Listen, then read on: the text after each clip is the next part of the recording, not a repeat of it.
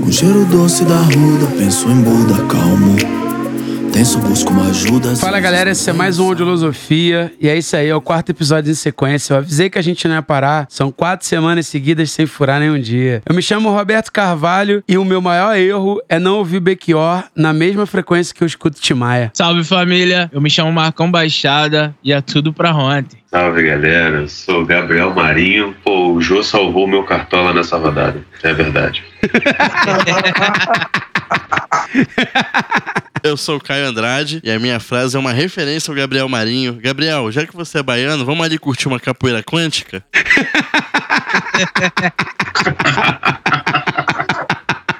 Eu sabia que essa ia ficar guardada. Ó, eu vou te falar que essa história é maravilhosa, mas eu queria muito que o Gabriel viesse num dia de histórias pra gente rir bastante sobre essa, tá? Mas é tô isso. Por fora. Cara, essa é Coisa maravilhosa. Essa é maravilhosa.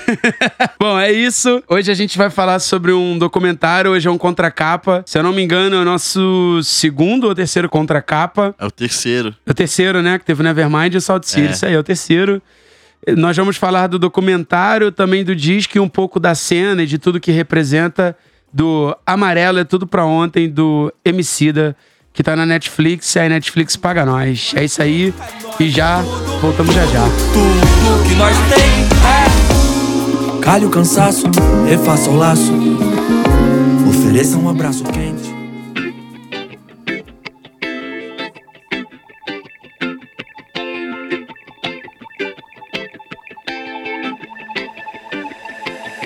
Deve-se ter cuidado ao passar no trapézio. Cara, primeiramente, antes de tudo, eu queria agradecer muito a vocês dois por estarem aqui, o Gabriel e o Marcão. Eu queria que vocês, pelo menos, dessem um parecer básico aí, dar, um, dar uma introdução de vocês, porque vai que alguém é muito burro que segue a gente e não conhece vocês. não, mentira, burro não, mas só desinformado. E então, só, só dá um parecer aí de quem são vocês, mano, que pode ser que tenha gente que não conheça. Mano, aqui, eu sou o pai do Caetano. Inclusive, ele tá aqui falando. Isso, tô aqui pra falar com o tio Beto, o tio Caio e o tio Marcão. Exato.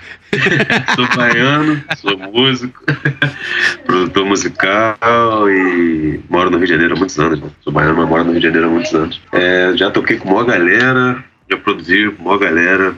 E, pô, uma honra estar aqui. Obrigado pelo convite, Caio e Beto. Pô, e o estúdio, tanto o Caio dentro de casa mixando no analógico e o Beto no, no JRL. Pô, que isso. Os caras me, me, tipo, me inspiraram a começar a comprar coisa analógica pra começar a botar na mixagem. Eu já tô vendo que é um caminho 100% sem volta.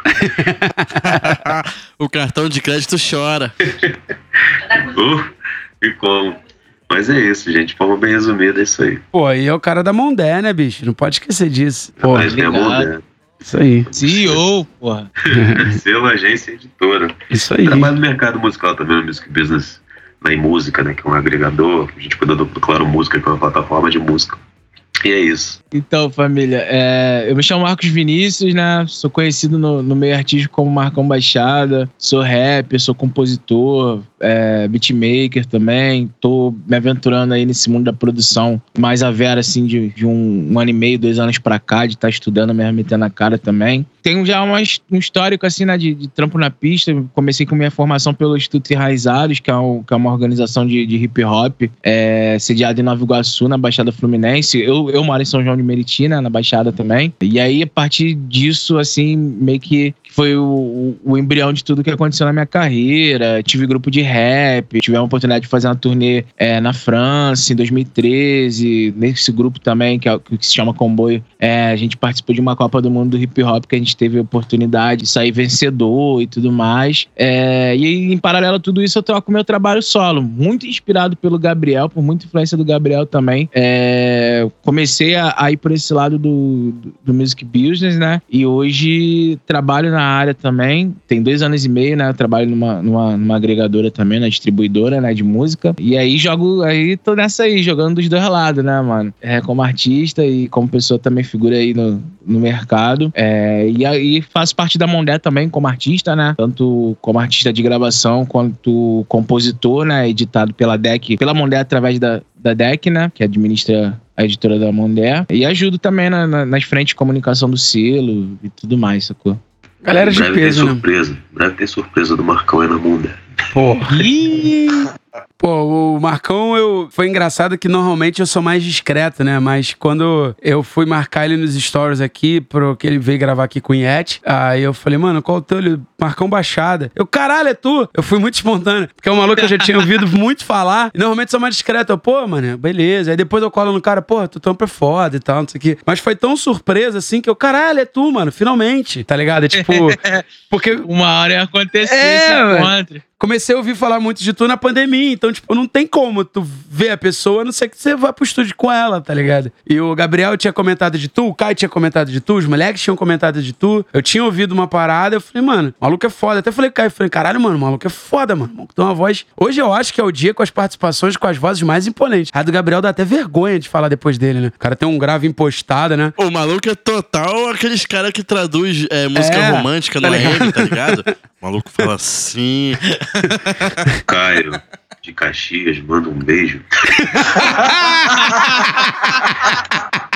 Nativa FM, me contrata. Nativa, Pô, Pode crer, por favor, Nativa mano. Aí, perdendo uma excelente voz, porra. Ô, mas é isso, galera. Cara, primeira coisa que eu queria comentar é que eu fui ver esse documentário por indicação de um amigo nosso que é participante muito recorrente aqui, é um dos caras da Audiolosofia, que é o Rodrigo Piccoli. Eu gosto sempre de citar o Tom Cruise do áudio. Cara, bicho, MC é aquele tipo de artista que eu sempre escuto várias coisas soltas dele. Eu nunca tinha parado pra ouvir um disco inteiro do dele, assim. É um cara que eu sempre achei foda. É um cara 10 de 10 pra mim. Acho que eu nunca ouvi uma parada do MC e falei assim, pô, sei lá, isso aí eu achei mais ou menos. É sempre tudo muito foda. E aí, pô, um documentário, mano, é o que me pegou. E eu fui ver, só pegou o nível da parada assim, levou pra um outro patamar, porque pega tudo que eu acho. E aí, vocês que são mais do meio me corrijam se eu falar merda. Mas eu acho que pega toda a essência do que é o rap, do que representa, tá ligado? Da parada do racismo, da luta de classe, da representatividade. E o cara condensa tudo, mano, no, no lance de- das letras, da- das bases, da, da banda, das participações, de história, mano. De tipo, caralho, o bagulho tem tanta história assim que você fica tipo, caralho, é muita informação assim de, de tudo. E eu fiquei, falei, caralho, o maluco é mais foda do que eu já achava que ele era, tá ligado? Tipo, qual o próximo nível, tá ligado?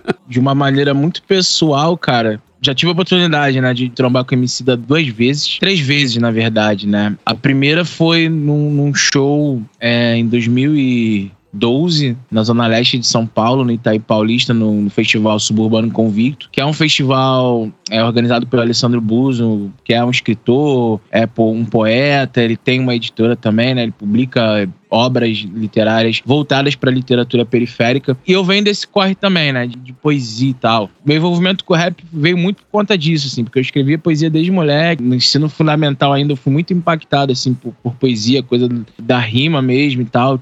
Tive a oportunidade de ler bastante coisa nova ainda, conhecer grandes poetas, né? Nesse período. E poesia sempre foi um bagulho que eu curti bastante. E, quando eu cheguei no rap, o meu envolvimento com o rap, na real, veio por conta do basquete. Joguei basquete por, por muito tempo, nessa época de colegial. E aí, quando jogava os torneios, né? Sempre tinha alguém ali ouvindo rap. Tinha umas competições de dança nos Sescs, né? Que geralmente era onde rolava os torneios e tal. E a trilha sempre era rap. Eu já, já, já tinha contato com rap, né? Pelo menos do que chegava na rádio. Tipo, lembro da, de uma coletânea da 98 FM que tinha, sei lá, Cachimbo da Paz do Gabriel Pensador. Uma pessoa ou outra no meu bairro ouvia, né? Racionais MV Bill. Vez ou outra, né? Eu tive uma, uma vivência também, assim, uma fase meio de curtir rock e aprendi basicão, assim, de tocar guitarra e tal. Toquei na igreja por um bom tempo, assim, na minha, na minha adolescência. É, e aí eu via muita, muita radicidade, né? Vez ou outra tinha uma coisa, assim, mais com, pé, com pezinho no rap, né? Tocava, eu lembro que tocava muito o, o- algumas faixas do acústico do Marcelo D2. 1967, se eu não me engano, a versão do acústico MTV do, do D2, né? Entrou na programação da cidade e ficou por um bom tempo, assim, Sim, né? sim. Então, meus primeiros contatos com rap assim, foram esses, né? E aí, só, mas só depois lá no basquete e tal, é, uns amigos me apresentaram a cena de freestyle, tá ligado? E foi aí que eu conheci Emicida. Uma, foi uma das pessoas que eu conheci. É, só que como eu já curtia a coisa da poesia, é, já, já escrevia, né? Tipo, eu achava a coisa do improviso maneiro, mas eu tinha uma curiosidade, assim, pelo trabalho da galera, sacou? E eu já troquei essa ideia com outras pessoas, também. É, não, não lembro se em entrevista, acho que não. Mas antigamente meio que a galera fazia tudo, né? O, o Gabriel, ele também teve uma vivência, né? De ter circulado aí a cena do freestyle. Ele vai também até saber dizer isso com um pouco mais de propriedade do que eu. Ele vem, né, da, de uma época do, do, da cena do rap no Rio de Janeiro também, do, dos encontros no SIC, né, Gabriel? Tipo, antigamente, né, os MCs, eles bot... a galera botava cara, sabe qual é? Os caras já eram MCs que já tinham trabalhos lançados autorais, mas ao mesmo tempo batalhava, participava do, do das batalhas de free, era, era, tudo muito junto, né? Hoje uhum. em dia você vê que o cenário de freestyle é bem diferente. A galera meio que começa só fazendo freestyle para formar público, para ficar conhecidinho na cena, e aí depois que já consegue, né, que já tem uma certa popularidade, é aí que os caras se lançam, né, como artista mesmo, que trabalha autoral e tal. Antigamente era, era bem diferente, né? Antigamente meio que a galera galera fazia tudo. E aí eu, minha pira era o quê? Eu achava, eu achava as comunidades do Orkut desses caras, seguia, e aí descobria que os caras tinham mais space, que tinha, sei lá, as músicas pra baixar no, no Forshared, tá ligado? E foi assim que eu conheci MC, eu conheci a própria Cone mesmo, também, que era muito ativa, e aí fui conhecendo outros artistas, sabe? E tipo, pô, eu, eu não, é, não é síndrome de underground não, tá ligado? Mas eu peguei a, a, época que eu entrei na comunidade do Emicida, sei lá, a comunidade tinha 500 membros, tá ligado? Então pude acompanhar, de certa forma, esse, esse crescimento, crescimento né, né, do trabalho do Emicida, né? O surgimento, de certa forma, assim, da coisa que tinha, sei lá, só umas guias caseiras no, no, no MySpace do cara pra primeira mixtape sacou? E nesse decorrer, né, da minha vivência, de eu realmente entender, e, e aí cheguei lá no Enraizado. Eu fui parar no, no Instituto Enraizado para aprender produção de áudio, né? E, mas era uma coisa assim, não é a coisa ampla, né? Era, era, um ponto de cultura que rolava lá. E a ideia era, tipo assim, aprender a fazer uns beats e, a me gravar com, com mínimo de qualidade para eu mesmo produzir meus sons, sacou? Porque minha primeira experiência de gravação foi uma experiência bem zoada, assim, tipo, sei lá, de mic do fone de ouvido, né? Aqueles fonezinhos de, de Lan House, né? Uhum. Que tinha tinha na época, e a gravação no, no Audacity, tá ligado? Quem nunca, né? então eu fui, eu fui nessa busca, assim, né? Eu fui parar na, na, na oficina de, de produção por conta disso, né? Por essa busca de, de, conseguir fazer a parada com um pouco mais de qualidade. E aí, cara, assim, tipo, época ainda de, de Orkut, MSN, né? Tipo, é, a galera era muito acessível, né? Eu lembro de, de ter falado com o MC algumas vezes no, no, no, MSN, tá ligado? Tipo, eu, eu, falava muito com o Mundico, tá ligado? Que o Mundico, ele sempre cuidava da comunidade do, do Orkut do Emicida e e ele trabalhou por muito tempo no Merch também, do, do, do Emicida. Tem até uma música da primeira mixtape que, que, que é a Melô do Mundico, tá ligado? Que é esse salve mesmo, que o Mundico sempre foi correria pra caramba. Cara que botou lá, lá em cima, né? Exato, que era o cara que, que era, era o street team da parada, né, mano? Tipo, era o cara que tava na rua ali ajudando a, a prospectar de certa forma, né? O, o carro do MC da na rua. É, e aí depois já, tipo, com, com o comboio, quando já. O comboio é um grupo formado por mim, pelo Dudu de Morragudo e Laura 13. A gente praticamente teve atividade entre 2012 e 2016. E aí, tipo, a gente foi tocar nesse festival, né? Do, do Suburbano Convicto, porque o Alessandro Buzo sempre foi muito parceiro lá do Enraizados. É, e aí ele conheceu meu trabalho trabalho e me convidou para participar de uma coletânea é, chamada Pelas Periferias do Brasil. Volume, foi o quinto volume dessa coletânea. E aí uma, uma letra minha né, foi publicada nesse livro e tal. Porque ele se identificou muito, era é de uma música chamada Bonde do Trem, que é de um dos meus primeiros trabalhos lançados, o EP Itinerante. É, e ele se identificou muito porque o interesse dele por poesia e, e rap, literatura marginal, veio por causa da música O Trem, do RZO, né? Uhum. E aí ele se identificou muito, assim, essa, essa música especificamente, porque eu falo que o trem da RZO fala da realidade lá do, do trem, dos trens em São Paulo, né? A coisa mesmo do se deslocar na, da, da periferia pro centro, né? E, e, e, e, essa minha música Bonde do Trem trazia um pouco disso também, a partir da ótica do, da RJ, sacou? E aí ele me convidou pra participar da coletânea, e desde então é, a gente sempre teve uma relação da hora. E aí ele chamou o comboio para tocar nesse festival. Teve show do Dexter e teve show do Emicida também, é, na parada. E aí a gente fez uma articulação lá, tiramos uma foto, trocamos uma ideia. É, esse foi meu primeiro contato, assim, pessoalmente, né, com, com o cara, de trocar uma ideia e tal. Depois a gente se encontrou aqui, na, aqui no Rio, na, na Zona Sul, num, num, show que ele fez. Isso já, acho que no, no penúltimo disco, se eu não me engano. Eu não lembro agora o nome do disco, mas é o disco que tem a Mandume. E aí depois ele veio fazer sobre, um. Sobre quadris, crianças, um lance desse, que foi o que ele gravou. Isso. Ele viajou pra África. É verdade. Ah, verdade. sim, sim, tô ligado depois, nesse aí. E aí ele teve aqui no Sesc de São João de Meriti, é, não lembro o ano agora, mas com um show ainda do, do Glorioso Retorno de Quem Nunca Esteve Aqui que diz a galera, eu cheguei atrasado no show, diz a galera que ele tinha mandado um salve pra mim do palco. Eu, eu- a galera disse isso, algumas pessoas, mas eu não tava lá, então eu não sei, tá ligado? Nunca soube se, esse- se esse papo era. Ah, mas Era vamos, vamos transformar tá isso numa Mas- verdade, pô. Mas o Emicida foi impactado por alguns trabalhos meus. Teve um, um freeverse que eu lancei, que foi o Jovem Negro Vivo. É, é um freeverse num beat, num, num beat de outros caras, né? Uhum. Então, tipo, não tá nos streams, mas tá no SoundCloud. E aí o Auri divulgou, né? O Auri, que é, que é, MC, é o MC Lapa, né? Do, do Inumanos também, que é, que é um clássico do, do rap underground aqui do Rio, divulgou no, no Facebook, e aí o MC da comentou e tal, achou maneiro o verso. E aí desde então, assim, a gente sempre se tromba, assim, de, de backstage e tal, de, de, de se ver. Ele ele hoje em dia me segue no, no Twitter e tudo mais, assim, de vez ou outra dá uma interagida, dá retweet alguma coisa que eu posto e tal. E é essa, essa é a minha história, assim, né, com o MC, assim. Fui impactado por ele lá no começo da minha carreira, então acompanhei, assim, de perto mesmo por, por um bom tempo. E hoje em dia, né, tem essa coisa, né? Tem uma relação, né? E tal, É, qual, qual é do meu corre. Então, pô, é muito louco, cara. E eu acho muito, e aí pra resumir que eu já tô falando pra caraca, eu acho muito que esse momento agora, né, do amarelo e, e tanto o amarelo disco quanto, quanto todos os produtos que vieram a partir do amarelo, a gente pode até trocar uma ideia que eu já tinha falado pro Beto, que eu tinha, que há um tempo atrás, quando eu vi o documentário, eu, eu fiz, eu tive uns insights, assim, de quais foram os movimentos do, do, do MC em torno do amarelo que rolaram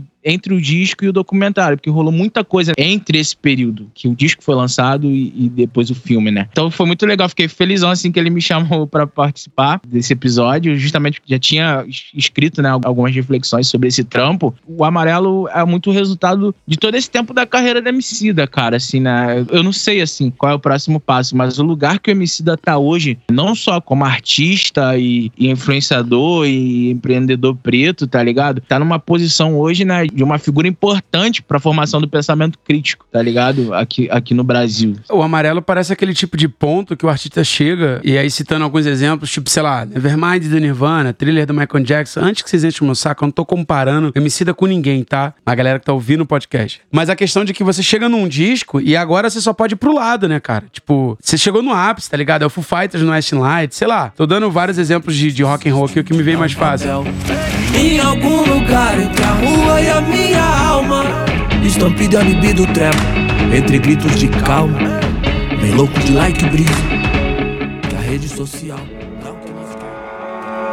Eu tinha 14 ou 15 Naquele mês em que meus parceiros assinou o primeiro 16 Hoje 33 agrava, 12 já ligava Na solidão restou nós de mão dada Sem trava Ô, Marcão, cara, tu citou enraizados e tal, eu tava buscando na cabeça de onde eu conhecia esse, esse rolê. Depois eu lembrei, cara, eu e o Beto, a gente gravou o Dudu de Morragudo com a banda Terremoto lá no Lab Sônica, que era É o rolê desse, desse projeto Enraizados. Eles foram até pro Rock in Rio lá no, no Espaço Exato, Favela. mano. É Pô, verdade. que vocês tramparam nesse projeto, cara. Verdade, Foi, caralho. foi uma parada muito importante, assim, tanto por enraizados institucionalmente e pro Dudu mesmo, mano, enquanto trampo mesmo, cara, que é um dos primeiros MCs, assim, de renome aqui da Baixada Fluminense, né? Tanto ele quanto o Lula da BF, assim, e sei lá, o Capela, tá ligado? Tiveram outros, claro, né? Mas assim, acho que são os três da, A dessa fundação, geração, né? A mais fundação da parada, assim, parada, que né? me impactou, que me influenciou. Acho que são os três artistas, assim, que mais levaram o nome da Baixada pra fora, sacou? Pra longe e tal, tá ligado? E é muito legal você contar isso, tá ligado? E até porque, cara, por conta de tudo que já rola também no, no nosso trampo, né?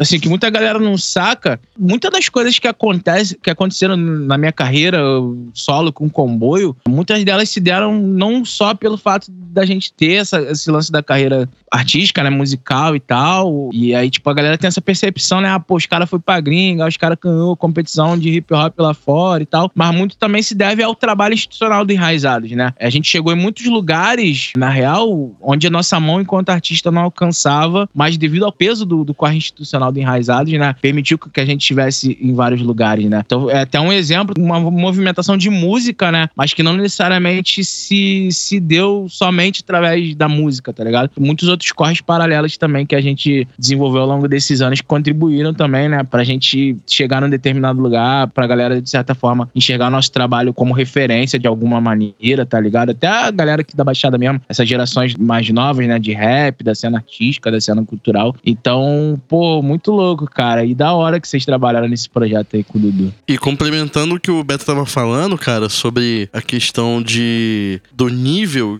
na minha minha leitura do documentário, né? Dando aquela licença poética, e se eu estiver falando besteira, vocês me corrijam. Mas é interessante que eu acho que isso não bota é, apenas o Emicida num outro nível. Eu acho que isso bota o rap de maneira geral, e aí a gente abre todo aquele guarda-chuva, desde a parada é, mais raiz, né? Do rap denúncia, até de uns que são mais de entretenimento mesmo. Eu acho que bota o rap como um todo num outro patamar. Eu não sei se daqui para frente o MC da só anda pro lado, mas eu acho que daqui para frente o rap ele toma uma outra proporção, porque a gente até teve esse papo que o o rap não só no Brasil, mas lá fora, é independente de qual seja o, o nicho que esteja bombando, tem sempre algo do rap no, no mainstream, né? Tem sempre alguma coisa do rap é, furando a bolha. Mas eu acho que aqui no Brasil, eu acho que esse trampo, e pelo documentário, né, por todo o rolê que, que tem da parte de, de história, da construção, da concepção do disco, e não só da parte musical, mas de tudo, né? Você vê que ele transforma tudo numa analogia sobre regar, plantar, colher, etc. Que mostra que a ideia dele não é só se colocar num outro patamar, mas acho que colocar o rap do Brasil em outro patamar, né? Eu acho que essa é a leitura que eu tenho, assim, que complementa um pouco o que o Beto comentou. Não sei se, se vocês enxergam isso também, mas pelo documentário, não parece ser algo pretenso. Ele não falou assim, não, vou fazer isso aqui, isso aqui não, mas a construção da parada enquanto arte, ela se mostra para empurrar a coisa para cima, tá ligado? ligado? Pô, total, cara. Eu super concordo e eu vou até ser breve, que é um recorte que o Gabriel também acho que pode contribuir bastante. Eu acho que tem muito a ver com o que eu tinha falado inicialmente, cara, porque eu acho que é muito um resultado de um processo de amadurecimento artístico do Emicida nessa contribuição pro rap no Brasil ser enxergado como um gênero musical contemporâneo, tá ligado? E aí quando a gente para pra pensar na discografia do Emicida, né, por onde ele passou, as parcerias com que ele teve, sejam parcerias artísticas e parcerias com marcas, com gravadoras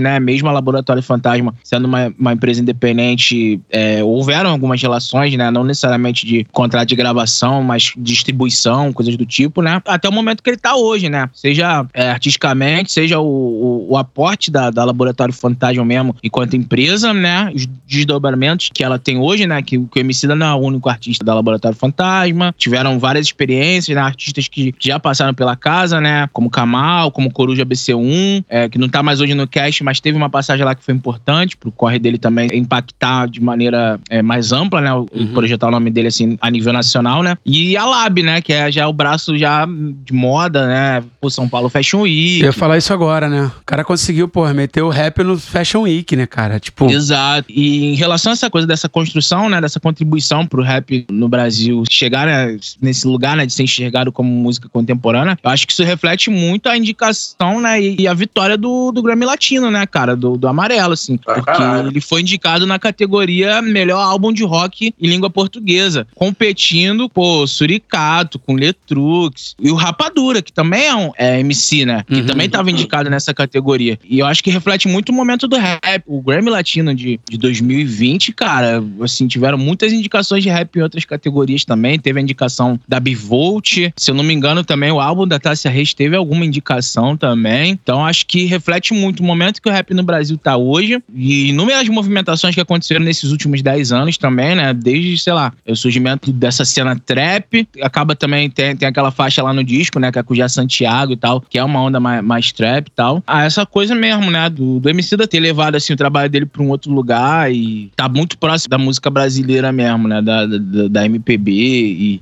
e tudo mais, tá ligado? Só queria complementar, o rap no Brasil ele tem alguns statements, assim, né? Tipo, alguns pontos em que a coisa são viradas de chave, né? Até, tipo, o amarelo dá essa virada de mesa, né? Tem, sei lá, o 509 é, tem o Sobrevivendo no Inferno do Racionais, né? Acho que galera que viveu os anos 90, acho que tipo, todo mundo, em algum momento da vida, foi impactado por esse disco, né? Então, que rolou, tipo, essa trilha até, até a chegada do amarelo, que, porra, como tu falou, né? Levou levou Grammy, mostrou o rap enquanto arte, né, cara? Sobre o amarelo, assim, por conta do, do tempo também, como, como o Marcão contextualizou, a questão, a gente já tem um tempo aí acompanhando o Emicida de perto, assim, o trabalho dele, não só dele como da Lab, acaba que é bem interessante esse recorte, porque acaba que esse disco, para quem é do rap, né, por assim dizer, é, não é um disco de rap. Isso é muito interessante, assim, é como ele chega em outros locais como um álbum de rap, mas pra galera que consome rap de forma mais fiel, é como se não fosse. Até, por exemplo, o disco do Criolo, Nó na Orelha, muita gente não considera disco de rap, galera do rap, apesar de ser um disco de rap. É a mesma coisa que acontece com esse amarelo do Emicida, assim. Que, ao meu ver, é uma, uma sacada genial, assim, dele de mercado, mais do que tudo, assim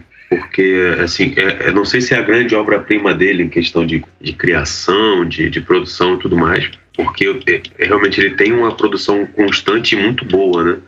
Ele sempre está tá fazendo coisas muito boas. Mas é, é realmente um marco, porque ele, ele realmente entendeu como é que o mercado estava se organizando nesse momento, né? como é que ele precisava se movimentar. Porque lançar um álbum só não, não seria suficiente. Até se a gente realmente parar para ouvir só o álbum, se você pegar, pô, vou ouvir só o álbum, ele é muito bom, mas eu acho que ele não impactaria tanta gente se ele não fosse esse projeto transmídia, que acho que é até um dos pontos que o Marcão tem para abordar também, né? que ele separou, que foram essas ações que o Emicida fez para lançar o Amarelo né, que foi um símbolo ali com Pablo Vittar, Majura e podcast. Do nada Sample do Belchior. Do Belchior. Nada ele brota com um documentário e um, e um álbum. Ele realmente entendeu como o mercado precisava é, receber um projeto ah. dele também, por conta do tamanho dele, pelo tempo de estrada e pela própria qualidade do, do, que ele apresenta. Assim, o Marcão contou muito bem o lance, né? O MC dele não é MC, mas somente MC mais, né? Ele não é mais um rapper somente ou só um compositor ele é um formador de opinião né, da,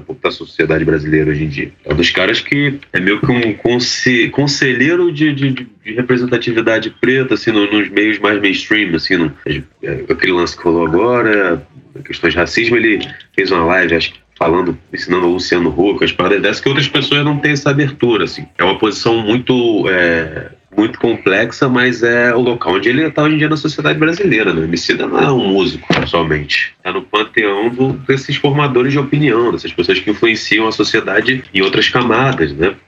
Acabou que o amarelo teve que ser também um desdobramento dessa figura pública que o Emicida se tornou, né? Não só um álbum de música, assim, porque eu pessoalmente. Ah, tu diz o amarelo filme ou disco? Tudo, o projeto. Sim, sim, sim. Porque é, por exemplo, eu pessoalmente, o álbum do MC que eu gosto mais é o primeiro, até no retorno de quem não esteve aqui, que foi produzido pelo Felipe Vassão. Assim, Sim. musicalmente, para mim, essa é, é a obra-prima dele até o momento, musicalmente. Só que realmente não dá para ele lançar só mais um álbum, não dava, na verdade. Se ele lançasse só mais um álbum, acho que não, não teria esse impacto, não faria jus ao que ele representa hoje, né? Eu tava até conversando com um brother que faz podcast também, Fernando, ele faz um podcast sobre NBA e sobre rap também. A gente tava trocando ideia, porque a nossa geração, assim, que tem uns 30 anos, né?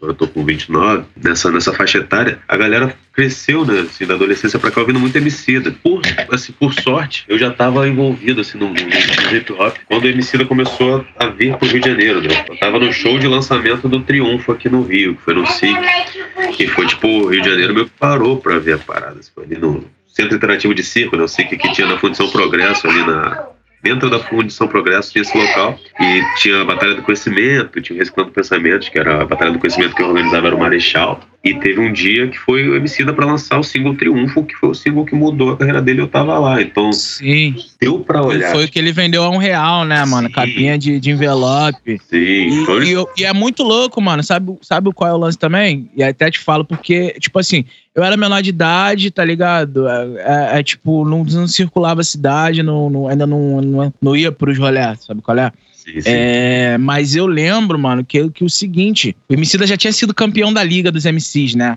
Aquela batalha histórica. Sim, ali, pô, MC de Negra Rê, MC de Gil, tá ligado? Que foi a final de três rounds, tá ligado? Pô, clássica, clássica. Um de beat brabo sendo virado na batalha.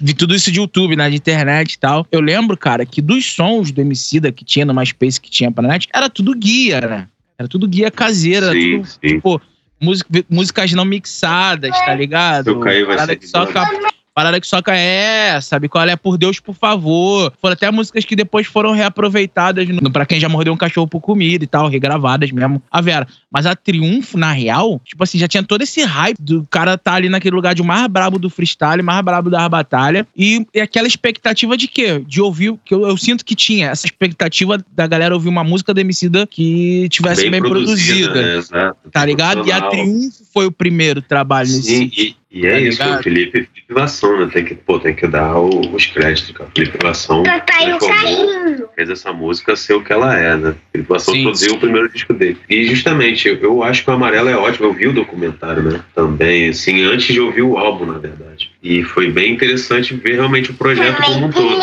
Vi umas coisas também do que ele lançou no YouTube, né? Entrevistando a galera. E foi um mega projeto do tamanho do, do MC, assim. Acho que isso é bem importante pontuar não dava pra ser só um álbum.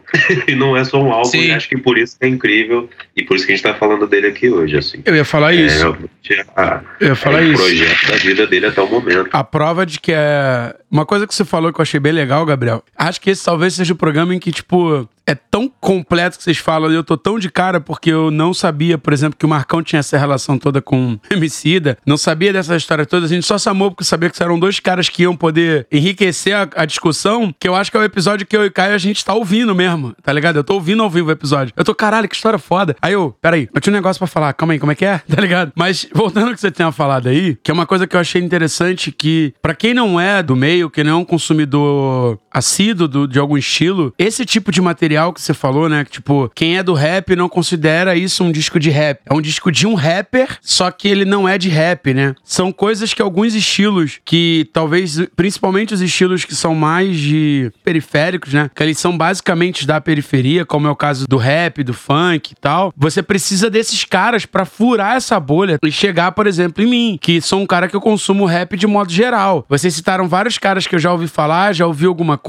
uns mais conhecidos, outros que eu já ouvi, como o Caio falou. Quem nunca ouviu Sobreviver ao Inferno, tá ligado? Ele nunca foi atingido por alguma música deles. Ouvi muito Gabriel, ouvi muito o Marcelo D2, muita coisa do D2. Essa época do acústico do D2 teve um boom. Essa época da Cone também ouvi alguma coisa, mas nunca fui um consumidor. Só que quando o cara, esse tipo de artista que tá nesse nível, faz um trabalho como esse, ele fura a bolha, mas assim, muito, sacou? A ponto de, tipo, eu que sou um cara que só sou consumindo de modo geral, paro pra olhar e falo, cara, isso com certeza, não, não só para mim, é nítido que isso é um negócio muito maior do que somente, igual vocês falaram, né? Somente um disco de rap. É uma coisa muito maior, tá ligado? Tipo, musicalmente, artisticamente e no meu caso, assim, que me impactou muito, cara, a produção na questão de cuidado, de mixagem, de captação, escolha dos artistas, tá ligado? Tem um pedaço que ele fala, pô, aí você tá no trombone, aí você tem a condição de poder chamar um cara lá para gravar o trombone. E aí, por consequência, vem, acho que é o Marcos Vale o nome, né? Sempre confundo o nome desse cara, que é o pianista. E aí tu vai vendo assim, tu fala, cara, é um cuidado da parada que é muito foda ver um artista desse tamanho fazer. Porque isso também é uma puta aula, sacou? Tipo, mano, é um cuidado que você sempre tem que ter. E agora que ele pode, ele tem. Agora sei pra onde eu vou, onde eu vou. Sei que não foi só. Ok, eram rancores abissais. Fiz a fé ecoar como catedrais, sacro igual alturais, mata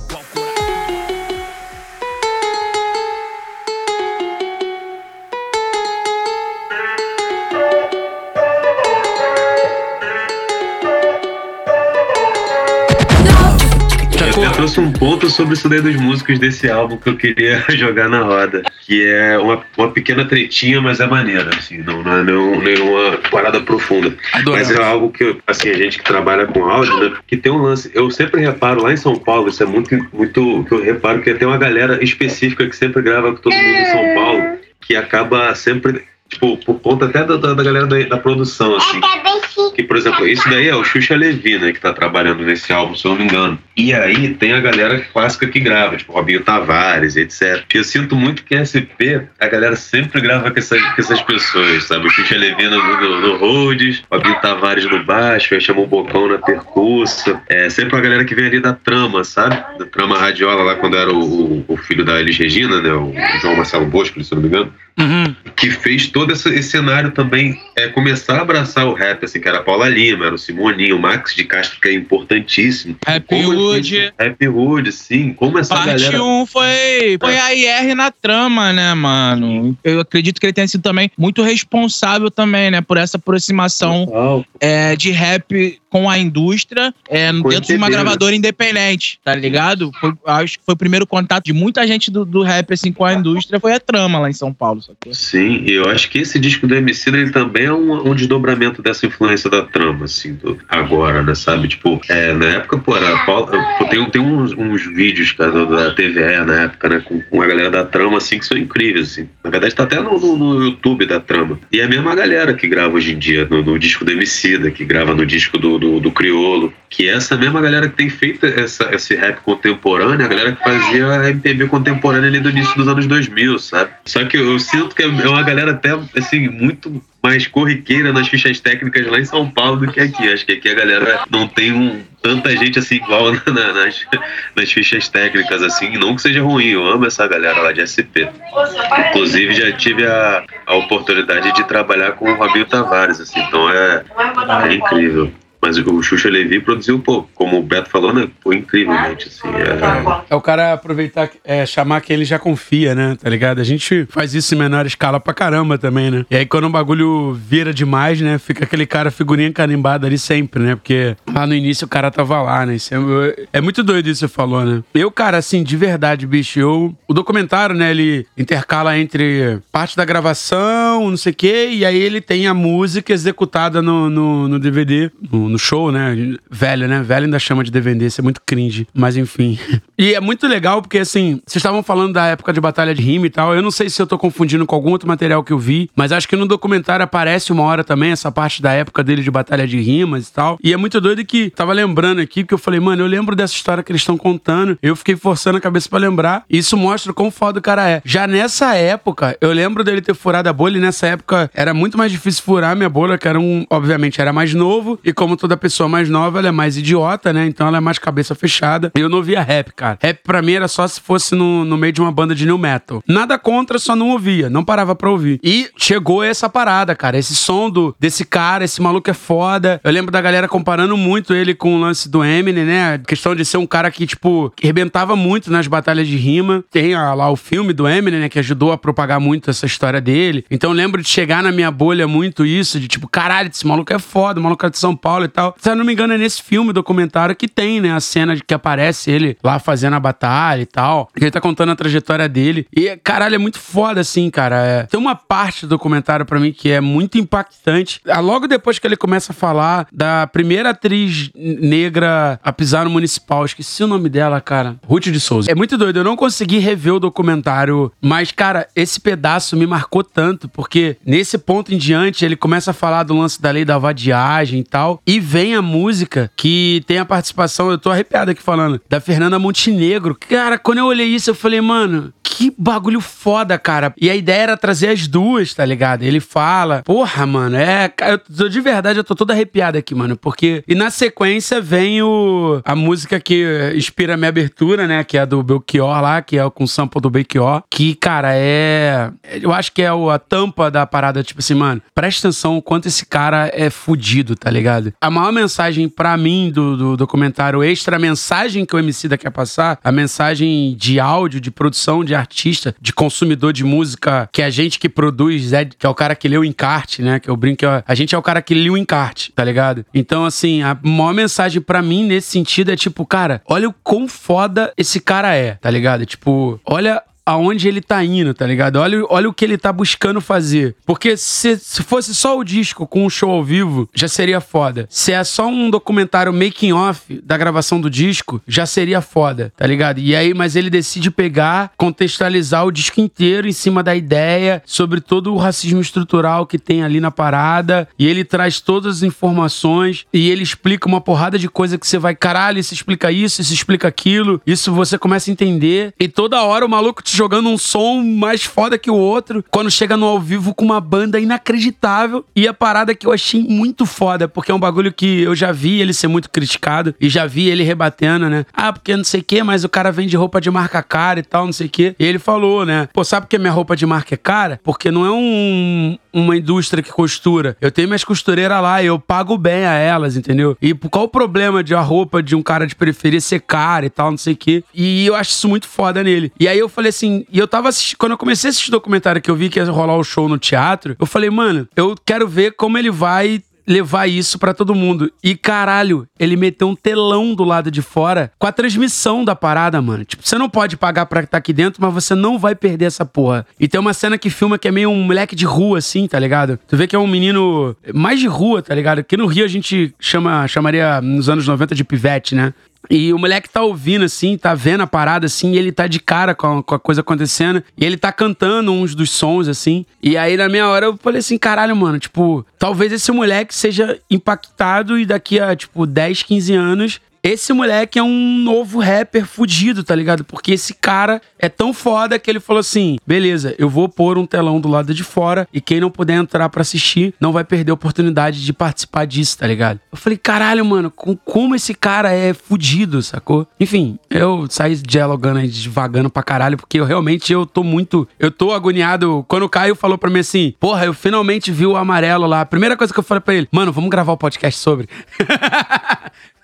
Foi a primeira coisa. Eu nem perguntei a opinião dele do documentário. Só falei, então a gente já pode gravar o podcast, né? Vamos chamar uns caras do rap pra gente fazer, tá ligado? Assim, isso que o Beto falou é tipo meio que a ponta final. E se você volta no começo do filme, você vê que, tipo, é um negócio muito menor. É tipo, é porque ele queria que a avó dele, com 80 anos, pudesse pisar pela primeira vez no municipal. Porque ele queria que a mãe dele pudesse pisar no municipal, as tias, né? As filhas e tal. Eu acredito que que, essa coisa de ocupar o espaço, ela acaba se tornando muito mais uma ação de democratizar o espaço do que qualquer ação, aquelas ações sociais que tem de teatro a, a um real. Aí você chega lá, é uma peça europeia, tá ligado? É uma releitura de uma peça europeia. É um preto brasileiro falando para outros tantos pretos brasileiros que nunca tiveram lá dentro daquele lugar. E uma frase que ele fala isso também no começo é impactante pra caralho, porque, tipo assim, tem que ser um lugar físico, tem que ser um lugar grande e tem que ser um lugar onde a gente nunca teve, né? Isso aí, cara, é foda. Isso impacta muito, assim, tipo, de mostrar qual é a, a preocupação do cara. E, e é aquilo, né? Vem daquela sementinha, da primeira semente, de levar a avó dele, de 80 anos, no municipal, a, tipo, botar um telão do lado de fora para todo mundo ver aquela porra, tá ligado? Aí, tipo, pô, eu entrei. Não, mano, e, e esse bagulho é foda real, porque, tipo assim, tem um bagulho. Tava trocando ideia. Teve o Hip Hop Conhecimento em 2018, que é um projeto que eu, que eu fui curador e, e apresentador. Basicamente a gente discute sobre a profissionalização dentro do hip hop. O Gabriel foi convidado, foi um dos. compôs a, a mesa de um dos dias lá de programação. A última edição foi em 2018 na Caixa Cultural. E teve uma outra data da agenda que foi com o Dudu de Morro Agudo, né? Que é do Comboio, do Enraizados e tal. É, o Dudu hoje tá. O, o Dudu se formou em TI, cara. É, e hoje ele faz mestrado em educação, porque ele viu que o que ele fazia no Enraizado, nas oficinas de rap, a metodologia utilizada para as oficinas de rap, nada mais, nada menos que era um, uma parada muito mais ampla do que só fazer a música. Basicamente, ele faz uma oficina chamada Rap Lab, que consiste em trazer um tema. A gente fez muito o Rap Lab em parceria com marca, a gente teve um, vários trabalhos desenvolvidos com a Ambev em algumas campanhas de conscientização sobre consumo de álcool, né, entre a juventude e tudo mais. E a metodologia é muito foda, mano. É tipo, é trazer um tema para, sei lá, alunos de uma escola, para pessoas inscritas numa oficina. Inclusive, a oficina rolou dentro dessa edição do projeto, numa data à parte, né?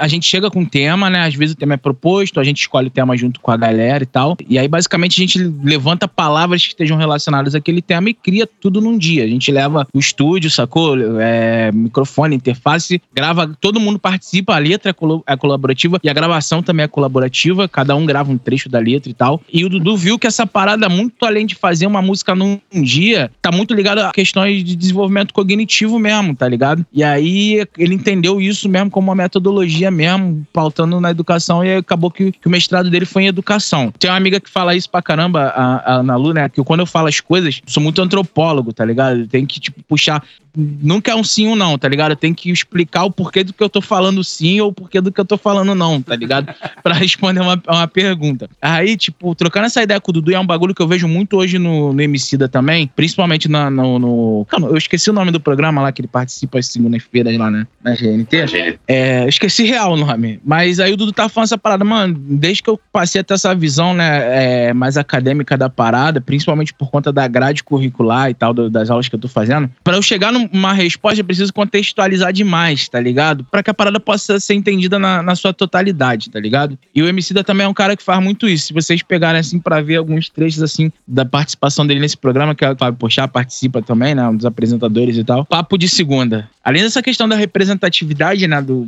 dessa coisa, né, de, de pegar uma coisa simples, que é levar, sei lá, minha mãe e minha avó no teatro. E isso pauta coisa da representatividade, mano. Se a gente for pensar, eu não sei como é em São Paulo, mas se a gente for trazer pra realidade do Rio, né, pra gente, mano, que, sei lá, é preto, vem de periferia, a gente sabe que a cidade não foi pensada pra gente, tá ligado? E aí, quando a gente fala de cultura, isso fica muito mais claro, tá ligado?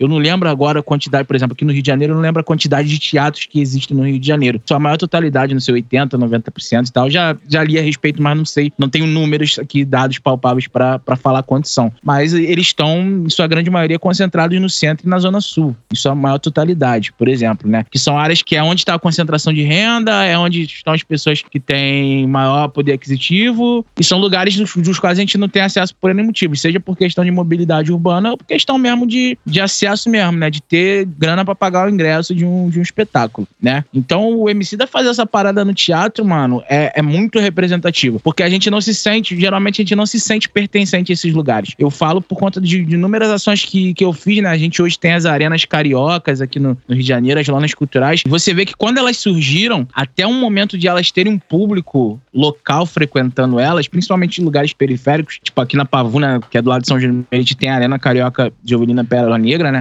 E é muito louco, assim, eu, eu, eu pude acompanhar de perto, quanto de articulações mesmo culturais, né? Do quanto que as pessoas não se sentem pertencentes a esses espaços, por acharem que é uma coisa que não é para elas, tá ligado? Então o MC da fazer uma parada dessa no Teatro Municipal lá e tal, traz muito disso, dessa representatividade, de mostrar que aquele lugar também é pra gente, sabe? É da gente, de empoderar a gente no sentido da gente se sentir pertencente a esses espaços, tá ligado? E circular, mano, circular a cidade mesmo, porque é, é um direito nosso de circular a cidade, né? A gente, a gente vai com a cara e com a coragem. E aí, cara, pensando no, no disco e, e nas cenas que vocês escreveram do filme, eu acho que tudo é muito resultado, sabe? O disco é um resultado, o filme é, é, é um resultado do resultado, é, e tiveram muitas promoções cruzadas, né? De todo o disco, né? Porque, por exemplo, o filme mostra o Emicida como um cara foda mesmo. Muitas vezes ali, né?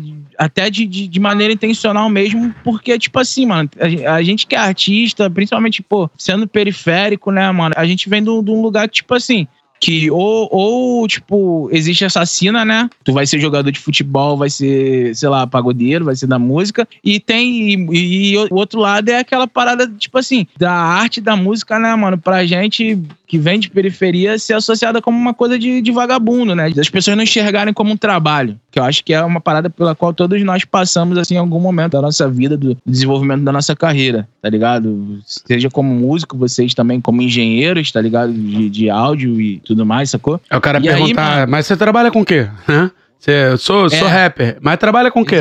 É, mas é isso aí mesmo, essa é a parada. É. Exatamente. Porra, é quem nunca ouviu isso, que atira a primeira pedra, né? E é isso, assim, o disco é um resultado do o MC da é foda hoje. Porque, por exemplo, você, você citou essa coisa, né? Da coisa, não, pô, ah, eu quero botar um instrumento aqui, pô, vou chamar fulano de tal, tá ligado? Hoje o MC da tem um orçamento para contratar um, um, cara foda pra ser música acompanhante no disco dele, tá ligado? E isso é resultado de um trabalho de vários anos, de vários lançamentos, de vários cases de sucesso que existiram na carreira dele para que hoje ele possa estar tá nesse lugar, né? Em vez de estar tá gravando lá, sei lá, no home studio, lá na, na, na, casa dele, coisa do tipo, que hoje ele também, pô, acho que ele, hoje ele tem um estúdio, um, ba um basement dele lá, que é onde ele geralmente faz as lives e tal. É, mas tava lá gravando disco, mano, e chamando só a nata pra, pra fazer a parada. Afaga quando passa, a brasa dorme fria e só quem dança é a fumaça. Orvalho é o pranto dessas plantas no sereno. A lua já tá no Japão. Alô, Madureira! Alô, bateria! Alô, só! Lá, lá, lá, lá, lá, lá.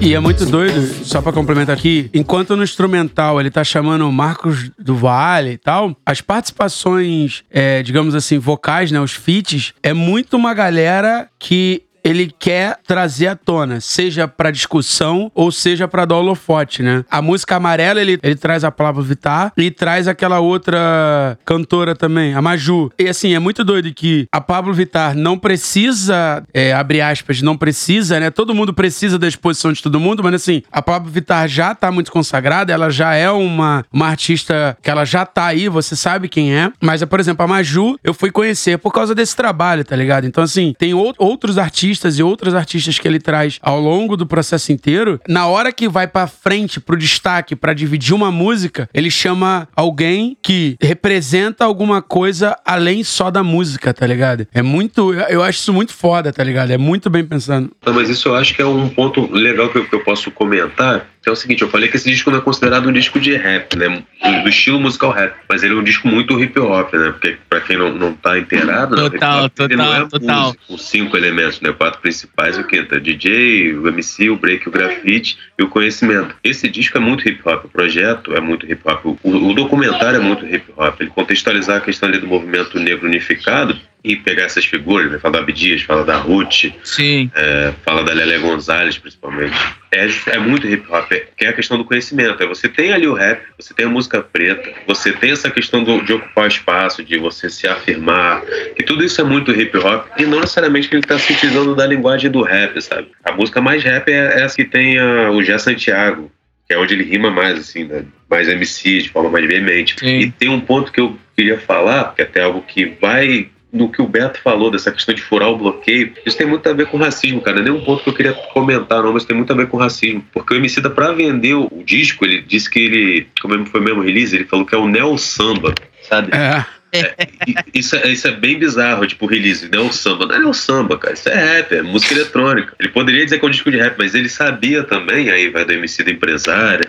Ele sabia que se ele falasse que era um disco de rap, a crítica também não ia abraçar da mesma forma por conta do preconceito, do racismo que ainda rola, por rap ainda ser marginalizado. Então, tipo, foi vendido como o samba, sabe? É um disco de, de rap, de música Total, total. de MPB com rap, mas é rap, sabe? O cara não deixa de ser MC, igual o D2 mesmo. Na época a galera botou ele pra, pra ser MPB também, na época que ele fazia muito rap com samba, né? Aham. Cara, é rap. Não deixa de ser rap. E aí entra naquele bagulho das caixas, né, mano? De colocar Sim. a galera numa caixinha específica.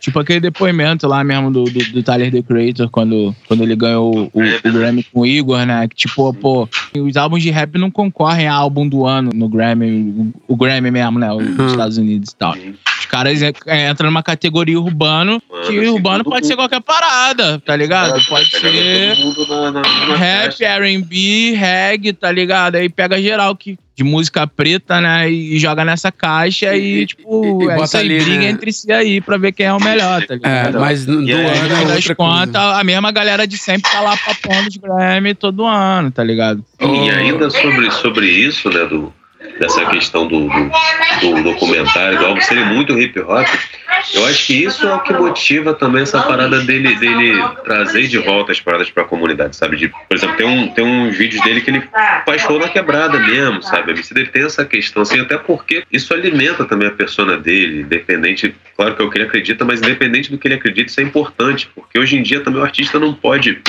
somente é, falar uma coisa e viver outra. Não dá. Assim, é, Se a galera distanciar, não né? consome mais isso, sabe? A rede social encurtou essa distância. Então, se o cara canta uma coisa aí no Stories, ele tá o tempo todo vivendo outra, o público vai começar a achar isso estranho. E o Total. MC dele é um cara que ainda consegue manter essa coerência entre o que ele vive e o que ele fala. É, tem esse pedaço no documentário que é bem rápido, né? Mas é é uma câmera meio baixada, assim, que os polícias estão. E o cara, pô, o Emicida não pode estar aqui. E aí tu vê, né? Olha qual é a preocupação, né? Eu acho que é nessa música mesmo que tem a, a Fernanda Montenegro, cara. Que aí o cara, a preocupação do cara não é ter uma operação na favela e ele matar alguém. Porque. Ah, foi na, foi na gravação do clipe de Amarelo, então, que foi aqui no Rio a gravação. Isso, então. Só que a cena do documentário é bem rápida, mas eu achei muito foda, assim, o pedacinho que ele coloca. Os caras, porra, o Emicida tem que avisar que tá aqui, ele não pode estar aqui. Se a gente faz uma operação aqui, porra, uma bala pega o cara, ó a merda. Vai- aí uma bala mata o Emicida. Sacou? Não é matar um ser humano. Porque se matasse um outro ser humano qualquer, foda-se. Mas o homicida, aí o cara fala, porra, se mata homicida, se acerta homicida, ó a merda que você dá, tá ligado? E eu achei muito foda ele botar esse recorte que mostra que, tipo assim, ah, agora aquele é o homicida, ele tem que dar satisfação. Se fosse outro, foda-se, né? O homicida a gente se preocupa, outro cara, foda-se, tá ligado? É, e não porque se preocupa com a vida, mas sim só o medo da repercussão. E isso é muito foda. É porque o status embranquece também, né, Isso. cara? É, eu falo, o Leandro fala isso muito comigo. Tem uma fala do Babu, né? Tipo, que antes dele, dele ser o cara do BBB, do Tim Maia, ele descia a rua dele e tomava dura na ida, na volta, na ida, na volta. E hoje ele falou, ih, mano, tava torcendo pra você no BBB, não sei o quê, tá ligado? Sim, cara, isso é muito complexo, muito profundo, assim, tipo, é a parada que embranquece mais ou menos, sabe? Porque também se o cara não te conhecer, o cara vai te tratar da mesma maneira. É, sim, mas tipo, o lance é o nível da exposição, né? Sim, claro, com certeza. Mas isso é o supra-sumo do Brasil, né, cara? Tipo, eu, eu mesmo passei por uma parada dessa. Tipo, eu voltei lá de Londres pra tocar lá. E aí no, eu cheguei aqui num domingo, se não me engano, e na terça-feira eu tomei a dura, chegando em casa. tipo, É, é o de sabor, né? Você tava um dia em Londres, outro você tá tomando uma dura. Do, do- sim, no pé do palete ali no Catumbi. Então, tipo, é, é- é muito Brasil. E acho que isso também tá dentro desse, desse documentário, desse álbum. Ele consegue transmitir isso, sabe? Tem a música que é, que é bem legal também, que é aquela Pequenas Alegrias da Vida Adulta, né? Sim, sim. E meio que acho que acho que é a minha favorita, assim, que consegue transmitir esse sentimento até do, do cara que realmente a vida adulta ela, é- ela é diferente, ela é outra parada. Então são, você dá valor para outras coisas. Quando chega nessa questão, até a questão do racismo em si, tipo, quando você tem família, pô, seu pai é Beto, é pai, a gente, a gente vê as coisas de outra maneira, né, cara? Marcão é quase pai também. É, você passa por uma situação e aí você fala assim, cara, queria tanto que meu filho não passasse por essa porra, Sim, tá ligado? exato, mano. É a parte que ele fala lá, né? Como é que o governo decidiu resolver a questão da música negra, né? Então, é vadiagem. É, é muito foda, cara. Eu, é, é muito incrível, assim, porque algumas coisas são muito rápidas, assim, mas elas marcaram muito, né? O filme é muito rápido, mas ele, ele contextualiza muito assim, o E- histórico. E as frases forma, são muito é da potentes, cara. escravidão no Brasil, do pós-escravidão e como isso reverbera Mano, tem uma- hoje, 2020, século Tem uma hora- 21. Tem uma hora que ele- muito bem, muito bem feito. Ele Tá. fez um mapeamento. Ele fez um recorte muito bom. Cara, muito bom. Tem uma hora que ele tá falando da lei da vadiagem, aí tem uma frase de um músico que ele fala assim: Uma vez eu fui preso porque eu tava com repique na mão. Na sequência, ele fala assim: o PM falou pra mim: um negro com esse tipo de instrumento é um negro com uma arma na mão, tá ligado? Tipo, se você olhar isso da forma poética e não necessariamente poesia quer dizer que é bonito, né? Mas de uma forma, é, no contexto do disco, tá dizendo muito, tá ligado? Tipo, um negro com instrumento na mão é uma arma. Por quê? Porque, mano, é o jeito que o negro tem de combater. O que o Emicida faz, o que vocês fazem, o que qualquer artista tem essa causa explícita faz, é combater, mano. É uma arma, sacou? E é muito foda que é tipo 30 segundos, assim, tá ligado? E tu fala, caralho! tá? Esse trecho do documentário, que é os, sei lá, os últimos meia hora, assim, caralho, bicho, é, é inacreditável. O filme é o arsenal todo, pô. É, é isso, é isso. Falou exatamente. É tudo pra ontem, né? É tudo pra ontem. Pra onde? É muito doido, assim, porque a minha irmã sofreu uma dessas ações de racismo, né? Ela tava lá no hotel, por causa do Covid, o protocolo é: você chega, senta, o garçom vem, traz o café da manhã, traz o cardápio do dia e pergunta o que você vai querer. Ela chegou, sentou e aguardou, né? Não é porque chegou, tem que ser atendida. Pra ajudar o contexto de tudo, a minha irmã, ela é médica. E ninguém veio atender. Na sequência, chegou um outro hóspede e sentou. O cara era branco. O cara foi atendido. Aí minha irmã olhou aquela porra e falou assim: é aquele famoso filho da puta. Aí ela levantou e foi na recepção. A consequência da história toda é muito doida, tá ligado? Porque, tipo, o cara, ele tava, tipo assim, ele fez um ato de racismo é, contra uma pessoa que, na cabeça dele, é o tipo de pessoa, tipo, muito intocável, porque é o médico, tá ligado? E aí o cara tava, doutora, me perdoa, que não sei o quê. A minha irmã, eu não tô aqui como médico, eu tô aqui como hóspede. Para de me chamar de doutora, tá ligado? Tipo, eu não quero que você fique puta porque eu sou médica, tá ligado? Não é isso. A questão é porque eu não tô reclamando que eu sou médica e não fui atendido. Eu tô reclamando que, tipo, tipo, eu sou preta e vocês não me atenderam. Só porque eu sou preta, tá ligado? Isso é um absurdo. E aí acabou que ela ganhou até, tadinha, em outro hotel da rede, a escolha dela, enfim. Mas assim, é, é muito isso que a gente entrou nesse tópico agora, né? Tipo, o cara, ele ficou ainda mais empenado por perceber que isso na cabeça dele é ainda mais absurdo, né? Porque afinal de contas, ela é uma médica, tá ligado? E tu fala, mano, tá, e foda-se, se ela fosse faxineiro, mas que tá lá na porra do hotel, que diferença faz? Mas pro cara aquilo era pior. E detalhe, né, mano, que é o que o, o documentário ele bate muito nessa questão do, do racismo estrutural, né? O atendente era negro, tá ligado? É esse que é o ponto É igual aquela situação do pesquisador, eu, é, não, eu não me lembro o nome dele agora, mas tava rolando um congresso aqui no Rio, no, no Sheraton da vida ali, e o maluco é, chegou na, na portaria do, do hotel, de terno, é, vestido a caráter, né? Porém, com, com black, o maluco foi barrado na portaria do congresso por um segurança negro por ele, tipo, tipo, não ser o. Não, não ser o. Entre aspas, o padrão de gente que tá ali. Só que o maluco era o. É, era era o o foda bambam da da, parada. parada. Era o maluco que que quer dar a palestra, tá ligado? E isso o documentário ele pega nessa tecla também, né? Porque você entender, né, cara, que tipo, mano, isso tá enraizado em todo mundo, né? Calma, sacou? É uma parada só que eu acho que é interessante, que tem a ver com o que a gente tá falando e com o documentário, que é a questão do imaginário. Porque toda, toda a questão do documentário, ele mexe na questão do imaginário. Que é, pô, tipo, justamente o cara poder ir no municipal lá, conseguir chegar em locais que ele não tá. E tudo que a gente tá falando, principalmente essa questão do racismo, tipo, estrutural, é algo do imaginário do brasileiro, sabe? Tipo, que é um preto que Sim. não pode ser médico. E aí, eu acho que o documentário, ele tem essa possibilidade também, porque ele joga no imaginário, né? E a gente precisa imaginar mesmo, tipo, a partir do imaginário que a gente consegue mudar as paradas também, a realidade, assim, porque isso é até um, um lance da nossa sociedade atual, né? A gente tá numa distopia fodida, então, tipo, imaginar é importante, assim, ter sonho é importante, sabe? Então, eu acho que o Emicida, hoje em dia, né, nesse local que ele chegou, ele trabalha muito em cima do sonho. Antes ele era um cara que trabalhava muito em cima do, da realidade, que é, realmente, a realidade é horrível, mais nesse contexto de pandemia, tudo mais que a gente tem vivido. Mas eu acho que esse amarelo, né, esse trabalho, esse, ele, ele foi muito nessa onda do sonho, do imaginário, que a gente poder imaginar como seria algo ideal, o que, que a gente gostaria, né? Eu acho que a partir daí isso é importante também, assim. É, até pegando o, o Mano Brown, ele fez uma parada da Flup, cara, foi em 2016, se não me engano, 2015. Ele fez uma palestra ali na sala da Cecília Meirelles. Ele falou uma parada muito maneira. Ele falou assim: pô, os pretos não estão, hoje em dia, não estão tão preocupados em, em paradas sociais igual era na época dele, lá na década de 80, 90. E ele falou, pô, os pretos têm outras fitas. Querem pintar o cabelo de azul, sabe? Eles querem curtir outras fitas. Não só o rap. E eu acho que isso é interessante. Até, por exemplo, de não ser um disco de rap, mas ser hip hop. E ser bom e, e ter um documentário e jogar nesse lance do imaginário. Porque todas essas coisas que a gente pontuou aqui, galera, é tudo questão do imaginário. Eu acho muito. É tudo questão do imaginário brasileiro, do racismo que é imaginado na sociedade, que é enraizado. E a gente trabalhando em cima do imaginário, acho que são algo muito positivo que a Uniceda faz.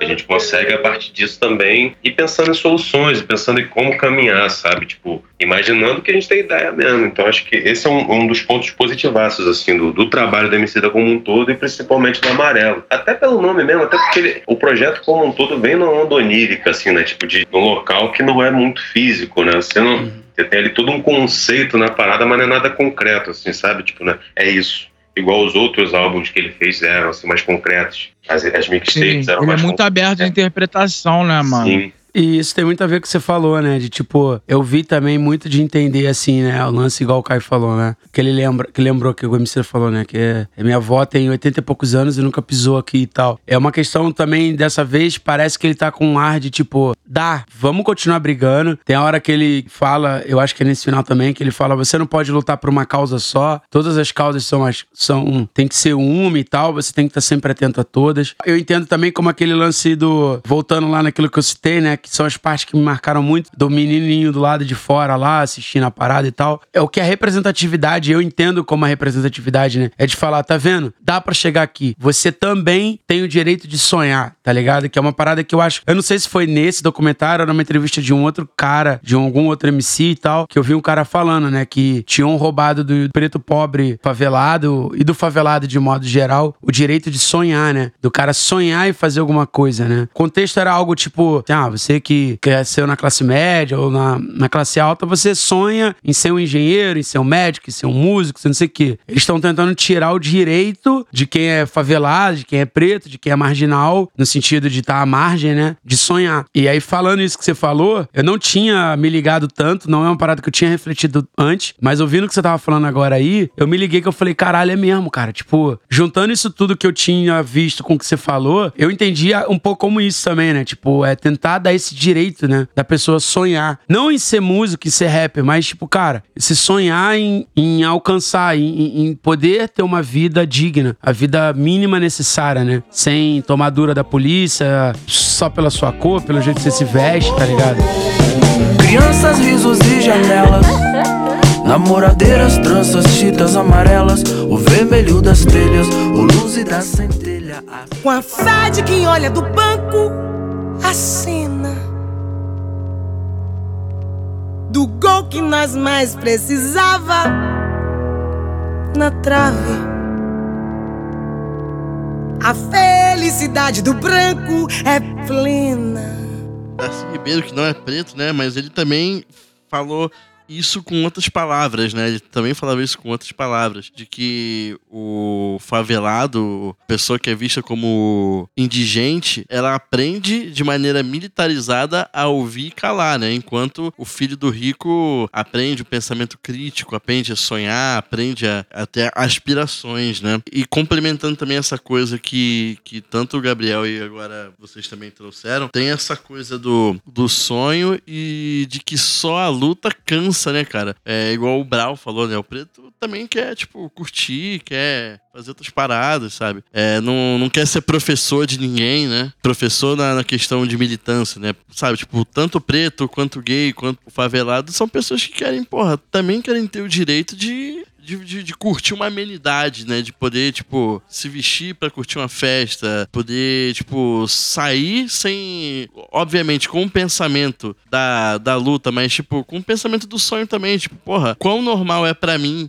E, e olha que eu sou. É, sou filho de negro, né? Meu pai é negro. Mas enfim, o quão normal é pra mim é sair, tipo, voltar e não tomar um enquadro, enquanto os meus amigos, porra, tem que sair mais cedo do rolê, ou, enfim, sabe? É tipo, não é só a luta pela luta, mas os caras também queriam, tipo, um, é, o, o- básico da vida, que é isso, né? Tipo, ter tranquilidade. Ser resistência, né, mano? Não só resistência, né? Que é uma pauta que, que cada vez mais, assim, a gente leva, leva em debate, né? É, porque, tipo, a galera não. não é, cara, isso aí foi, isso aí foi o. Foi a, a palavra que, que me faltou. É, tipo, é existência, né? Tipo, a galera quer existir também, né, bicho? Exato, não só resistir, cara. Eu acho que também, mano, pensando até no próprio trabalho de Emicida, que a gente falou muito de representatividade, tá ligado? Eu, até nos momentos aqui que eu falei representatividade, eu posso até ter falado de maneira equivocada, mas não, não necessariamente de maneira equivocada, mas não que se que é o seguinte, cara, eu acho que esse trampo do Emicida também trouxe muito uma ideia não de representatividade somente, representatividade no sentido, tipo assim. Porque, cara, assim, o, o rap hoje, pelo fato, até pelo fato de ser um gênero que tá em alta, que tá sendo é, explorado comercialmente pela indústria fonográfica, né? Hoje tem uma relação muito, muito próxima com o capital, né? Com o capitalismo e tudo mais. E pra quem é artista preto, pra quem é personalidade, tem, é, tem algum nível de influência, sendo preto, atleta, jogadores de futebol, né? Os caras sempre ficavam naquela condição de. É um termo que, que, que o Duda de Morragudo fala muito, que é o super preto, tá ligado? É aquele preto ali que ascendeu, teve um sucesso, e aí ele fica ali por um tempo. E no rap a gente tem um pouco disso, né? É, a gente tem o Mano Brown, tá ligado? Porra, o frontman ali do, do Racionais junto com os caras e tal. Pô, maluco sinistrão, pá, não sei o que lá. Hoje em dia aí, pô, sei lá, atuou no, no, no clipe da, da Cleo Pires, tá ligado? É, e aí a gente tem o Emicida, que foi o cara que o self-made man, tá ligado? O cara que se fez, o Jay-Z do, do Brasil, tá ligado? E aí, sei lá, de uns anos pra cá, a gente tem a figura do Jonga, por exemplo, tá ligado? Nesse lugar. Mas o que a gente sempre vê é uma repetição de que, tipo assim, parece que um preto acende por vez. É, seja na música, seja em alguns segmentos esportivos, né? Tudo mais. E aí, pô, o Gabriel tá mais ou menos ligado nisso, né? Que a gente participou de uma ação com o curso Música e Negócios da, da PUC Rio, né? Foi mês passado, né, Gabriel? Aquele, aquele papo lá do Black Music Business, né? Que Que. foi em, em maio, finalzinho de maio, início de junho. Pode né? crer. E eu lembro que a Maya Ximenes, né, ela tava tocando muito nessa parada, né? Da equidade e não da representatividade. Porque isso cria um discurso meio que meritocrata, tá ligado? Eu acho que isso ficou muito atribuído, por exemplo, ao trabalho do Emicida por um bom tempo. Pô, se eu ralar igual o Emicida ralou, eu vou chegar onde ele tá, tá ligado? E aí a gente vê o disco, a gente vê o, o- o documentário todas as ações paralelas, a gente vê que ele se coloca num, num lugar de trabalhar essa questão da equidade. Não, é- não é um lance tipo assim, se fizer igual eu fiz, você vai conseguir. Não é isso. É um lance tipo assim, cara, todos nós podemos fazer, sabe qual é? E isso eu acho que até reaproxima um pouco ele, o trabalho dele. Não que, que o trabalho dele pregasse isso, mas a forma, né, como ele é impulsionado, a forma como. A, a lógica do mercado, né? O mercado vende isso, né? a televisão vende isso. O Emicida foi um cara que foi na televisão, que ocupou diversos veículos de mídia, né? Tradicionais e os não tradicionais, né? E, e acaba que essa imagem é vendida, né? Do, do, do super preto ali, tá ligado? E essa coisa, né? E isso acaba sustentando um discurso meritocrata na maioria das vezes. E aí, tipo, e cria uma competição até entre nós mesmos, tá ligado? Enquanto povo preto. E isso no rap norte-americano é muito comum. A gente pegar as letras e traduzir ali a pau, né? Tipo assim, os caras, antes de ser preto, eles são americanos, mano Uhum. tá ligado? O, o dinheiro fala ainda mais alto do que a, a pauta racial, né? O fato de ser americano, tá ligado? Na frente de ser preto, né? Tanto que eles falam, tipo. Tanto é que a gente não é preto, né? Pra um americano, a gente não é preto, a gente é latino, né? E eu acho que, o- que o amarelo traz muito isso, esse discurso da, da equidade, tá ligado? Que, que a gente já passou do momento da representatividade, que é esse papo que a Maia tava dando lá, né, Gabriel? A gente já passou desse momento de chegar no lugar e ver alguém igual a mim, tá ligado? E falar, caraca, se a pessoa tá aqui, eu também posso estar. Eu acho que o caminho agora é a gente pensar realmente pautar a equidade. Não é chegar só e ver um. Ver todos, sabe? Chegar lá e ver uma pessoa preta, ver uma pessoa trans, ver uma pessoa indígena usufruindo daquele espaço, se sentindo pertencente àquele espaço, tá ligado? Que há muito tempo é negado pra gente, tá ligado? Eu acho que o amarelo traz isso muito em pauta é, e acho que isso também contribui, assim, pra essa importância desse trabalho especificamente. Como o Gabriel pontuou, assim, na- que na visão dele, o glorioso retorno de quem nunca esteve aqui é a masterpiece do Demicida, mas que ele entende né, o conjunto da obra como um todo, que teve vários projetos cruzados, assim, cara. Porque se a gente pensar no amarelo enquanto disco, né, a gente teve o single amarelo, né? Lá toda aquela coisa do sample do Belchior, Uhum. é, dele creditado como artista na faixa, Sim. né? Que não é algo comum também, porque geralmente quando lançam algo sampleado, né? E rola o clearance, né? É, geralmente o cantor do sample ele tá acreditado só como compositor na faixa, né? E aí eles usam de fato a voz dele no, no refrão, né? Ele foi acreditado como artista na, na track também, né? Junto com, com a Pablo e, e com a Maju. E a gente tem um disco mesmo, né? Que saiu em outubro de, de 2019. Aí a gente começa a juntar, né? Tudo que aconteceu até o filme. Porque o disco saiu em outubro de 2019 e no início de outubro de 2019 foi o show do Emicida no Rock in Rio, saca? e aí Showzaço, teve a né, participação lá da, daquelas minas, como- caraca, esqueci o nome delas. E beijo. Isso, beijo, que eles fizeram aquela faixa lá livre e tal, que é uma onda meio, meio EDM, meio funk, meio trap, tá ligado? Foi um showzaço, assim, eu, eu, eu assisti de casa, eu tava saindo pra algum horário, acho que eu ia fazer um... Na real, fui no estúdio, se eu não me engano. Fui no estúdio, fui gravar uma parada, e aí, tipo, perto, assim, da hora de sair, eu, eu consegui assistir o show, assim, foi um show do caralho, é, assisti pela televisão e tal. E aí, uma coisa foi puxando a outra, né? Pô, o show do, no Rock in Rio, saiu o disco, tiveram dois podcasts, né? O Amarelo Prisma, que é o que ele entrevista a galera, teve o, o Amarelo Filme Invisível, e aí teve duas ações, né? Que foi o, o show em si, o show no Teatro Municipal, o show de lançamento mesmo do disco, né? Que é um dos focos do, do filme, e que em paralelo a isso também, né? A gente vê no filme também, que foi o drop da Lab. A, a Lab, a- o braço grife, né, do Laboratório Fantasma, eles tiveram três drops, né? Foram três coleções diferentes, amarelo. Três temporadas diferentes, com peças relacionadas ainda ao álbum amarelo. Isso entre 2019 e, e 2020. E aí, depois de todas essas ações, cara, o, o single amarelo, o álbum amarelo, Rock in Rio, é, Amarelo Prisma, Filme Invisível, o show no teatro, o- os três drops da, da Lab, né, que droparam uma coleção mesmo, mesmo tendo recurso, tendo estrutura de grife de um mesmo produto, né? Assim, ele- eles realmente é, saturaram, mas sat- saturaram no bom sentido da, da, da palavra. Não saturaram de cansar o público. Mas assim, levaram a marca amarelo nos mais variados formatos pro público, sacou? Todas essas quatro coisas é o, o resultado de tudo, de toda essa articulação do próprio produto álbum amarelo e dos subprodutos que, que ele gerou, o resultado disso é o filme, sabe? O filme mostra tudo isso e além disso o Emicida consegue contextualizar todas essas outras paradas, né? Esse raio-x, né? Da diáspora brasileira, essa aula de história né? do, do racismo, da, da repressão policial, da lei da vadiagem, dessa construção imagética do Emicida como o cara foda do rap, ao mesmo tempo que ele consegue fazer um paralelo com uma parada super simples, que é o lance de levar a avó e a mãe dele pro Teatro Municipal, promovendo ainda o Doc, né, quando na Netflix. Aí teve o, a, a cereja do bolo, que foi o single É Tudo Pra Ontem, com, com participação do, do Gilberto Gil, saca? Então você vê que o quanto de coisa que um único produto que foi o álbum gerou a, a partir disso, né? O desdobramento que teve pra fixar o amarelo. E aí aqui nessa conta eu nem coloquei a coisa do fato do, do, do álbum ter sido indicado ao Grammy ter vencido. Então você vê que tudo precisa, é né? resultado, Ou sabe? precisa, né? Só... desse tempo todo de carreira demicida, de onde ele chegou, né, da mudança do discurso. Eu acho que o Gabriel pontuou uma coisa muito importante aqui na coisa do amadurecimento, não só do amadurecimento artístico, mas do amadurecimento quanto pessoa, né, que o homicida hoje tem família, tem, tem filha, sabe? A coisa do que, que, tipo assim, o rap é uma parada que, querendo ou não, mano, é um bagulho muito jovem, tá ligado? Existe um gap geracional entre, entre as gerações de rap, essa coisa de velha escola, nova escola, tá ligado? Então, digamos que hoje o MC tá, tá fazendo um rap de adulto, sabe qual é? E, apesar de hoje a gente ter essa onda toda comercial do trap, da, da coisa da, da juventude, que tem. Que, que traz um monte de outras discussões também, né, mano? Que até de certa forma são um tanto prejudiciais e, e não sei o quanto que somam pro, pro hip hop enquanto movimento, né? E aí não, nem, nem me referindo à questão das drogas especificamente, mas coisa, o momento que a gente tá, né, político, por exemplo, e sei lá, o discurso armamentista nas letras de trap aqui no Brasil. O Emicida já não tá nessa onda. O Emicida de amarelo não é o Emicida de, de que tinha que morder um cachorro por comida, tá ligado? Uhum.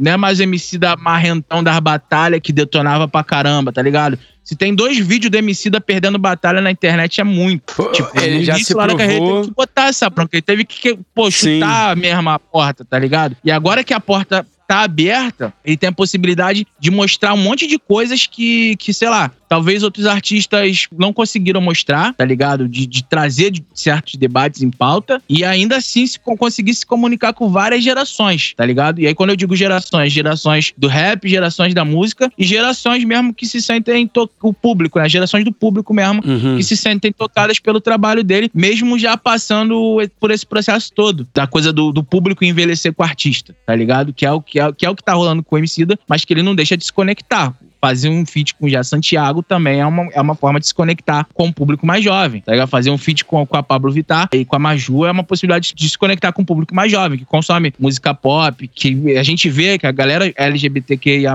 mais engajada hoje, né, é uma galera muito mais jovem, tá ligado?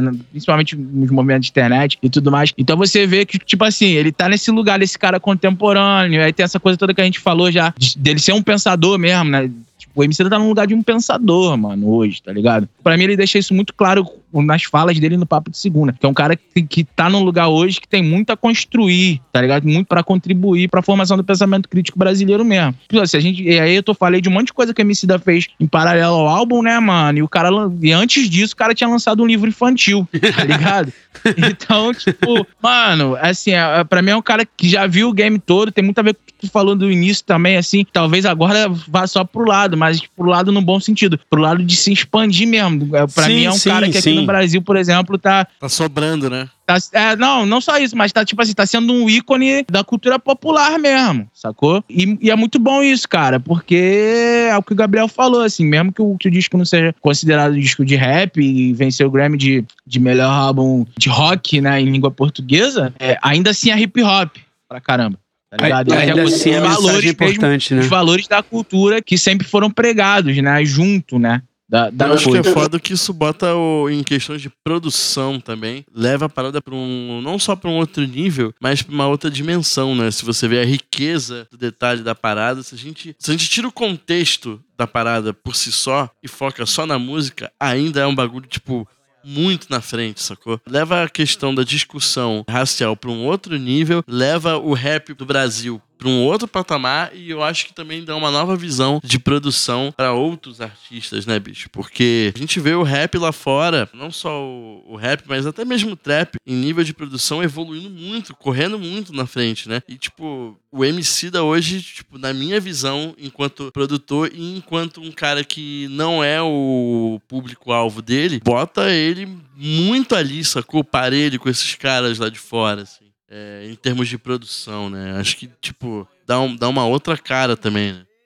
Em termos de se preocupar com a produção, né? Na questão é, de. Não, o, o, detalhe da Produção coisa. musical da coisa, né? Tipo a escolha de captação, a escolha de estúdio, a escolha de músico, o destaque que, dá, que ele dá ao documentário nesse sentido de ter muita cena ali real do momento em que eles estão ouvindo o take logo assim que termina de gravar, de mostrar ali o momento da captação, os ensaios, as preparações de tudo, assim. E o louco, Roberto, é que, tipo, a, mesmo a gente destacando isso, isso sim, tá no sim, contexto é. de tudo, sacou? Porque, tipo, é tudo muito é isso, pensado. E isso é que faz ser foda.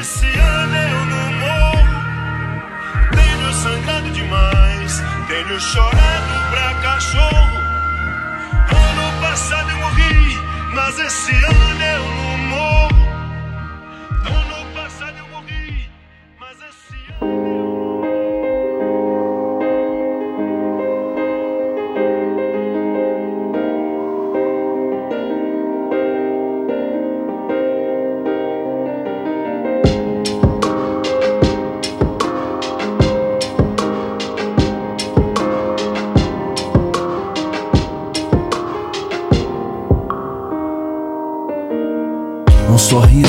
acho que tem muito a ver também com a coisa da profissionalização mesmo enquanto, enquanto músico, tá ligado? Dele, assim. Eu lembro época, assim, atrás, assim, acompanhando a rede social, que tipo, pô, ele tava fazendo aula de canto, sabe qual é? Hoje em dia ele faz várias livezinhas lá tocando o road, os, o roads dele lá no, no, no estúdio lá dele. É possível enxergar isso também, a coisa do, Uhum. do amadurecimento artístico, mas também da evolução dele enquanto músico mesmo, da profissionalização dele, né? De, de cada vez mais ele ser um cara que entende de música. Porque, por exemplo, cara, o rap, se a gente pegar o, o rap mesmo, tem uma rima do MC que, que descreve bem, né? Que fazer rima é a parte mais fácil, tá ligado? Porque realmente, assim, o rap possibilita, mano, que maior galera que não entenda de música faça música. Pô, beleza, no início, no- lá nos primórdios a galera sampleava. Não, não necessariamente era necessário ter um conhecimento ali de, de teoria musical pra necessariamente você conseguir fazer um beat foda sampleado. Isso é muito libertário até certo ponto, porque permite que uma galera passe a, a se entender de alguma forma como pessoa que faz música, mas dependendo também do lugar onde você quer chegar artisticamente, é, chega um momento que só isso não sustenta, né?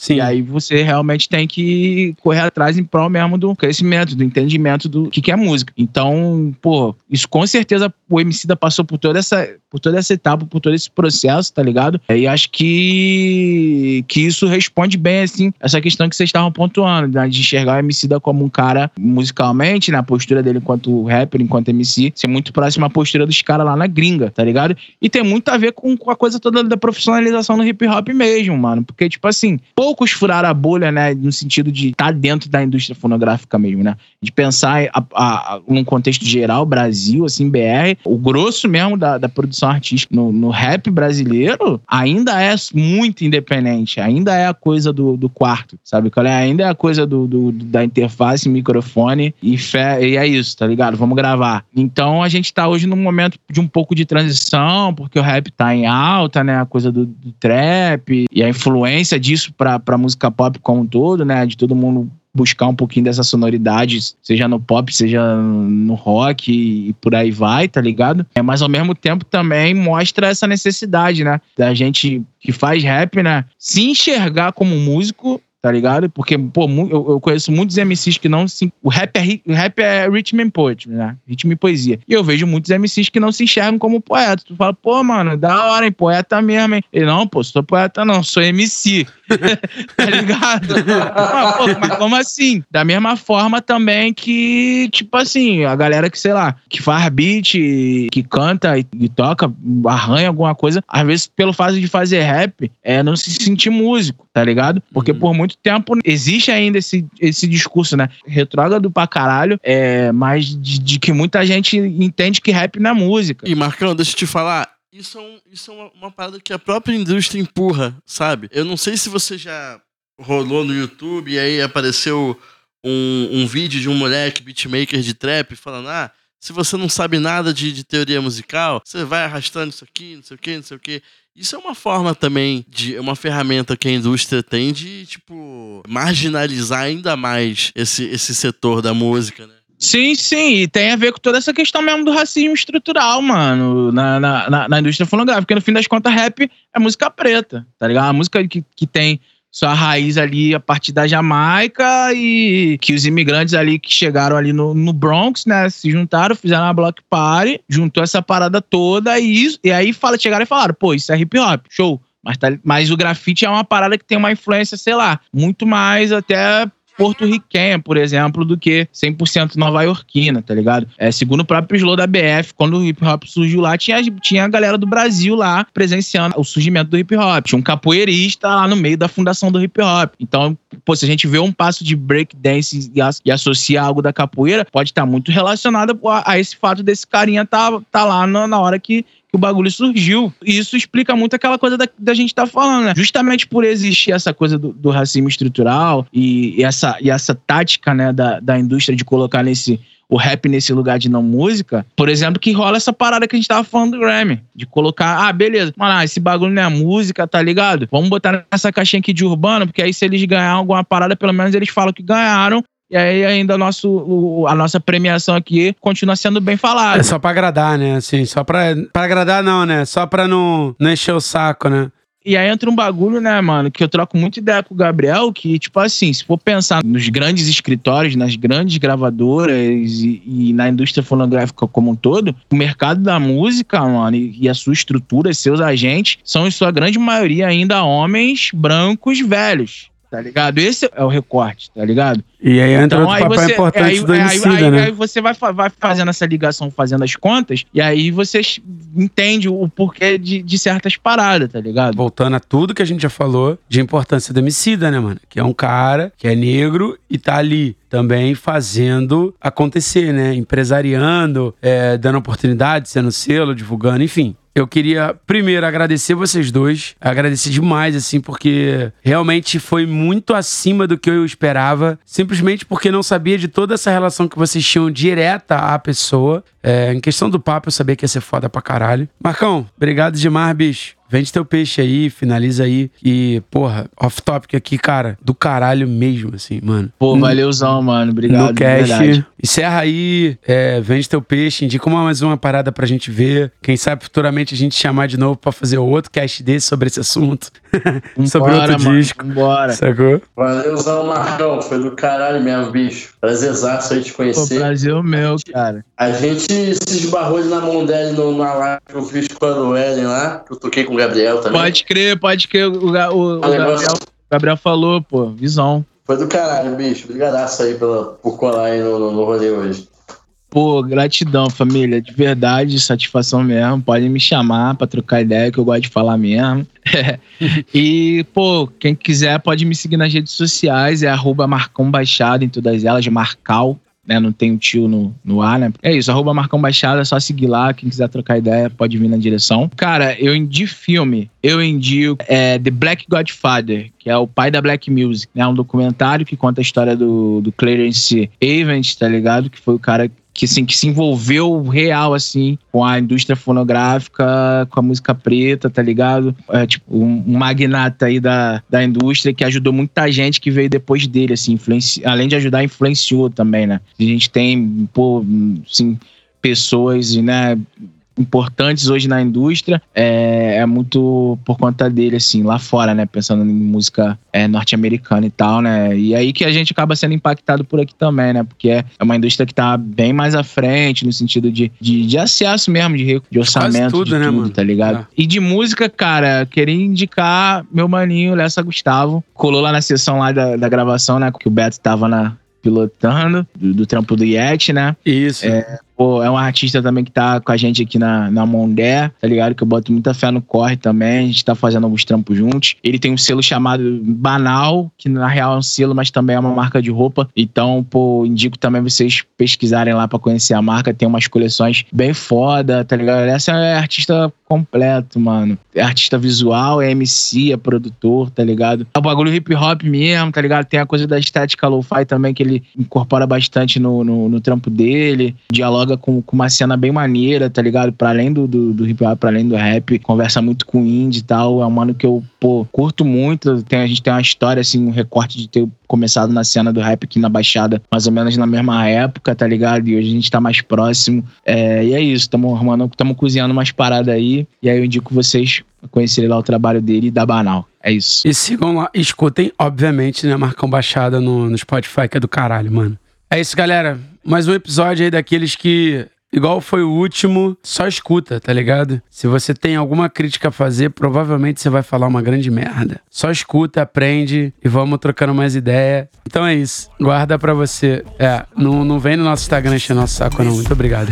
valor versus quem tem preço. Segue teu instinto, que ainda é Deus e o diabo na terra do sol. Onde a felicidade se pisca, é isca.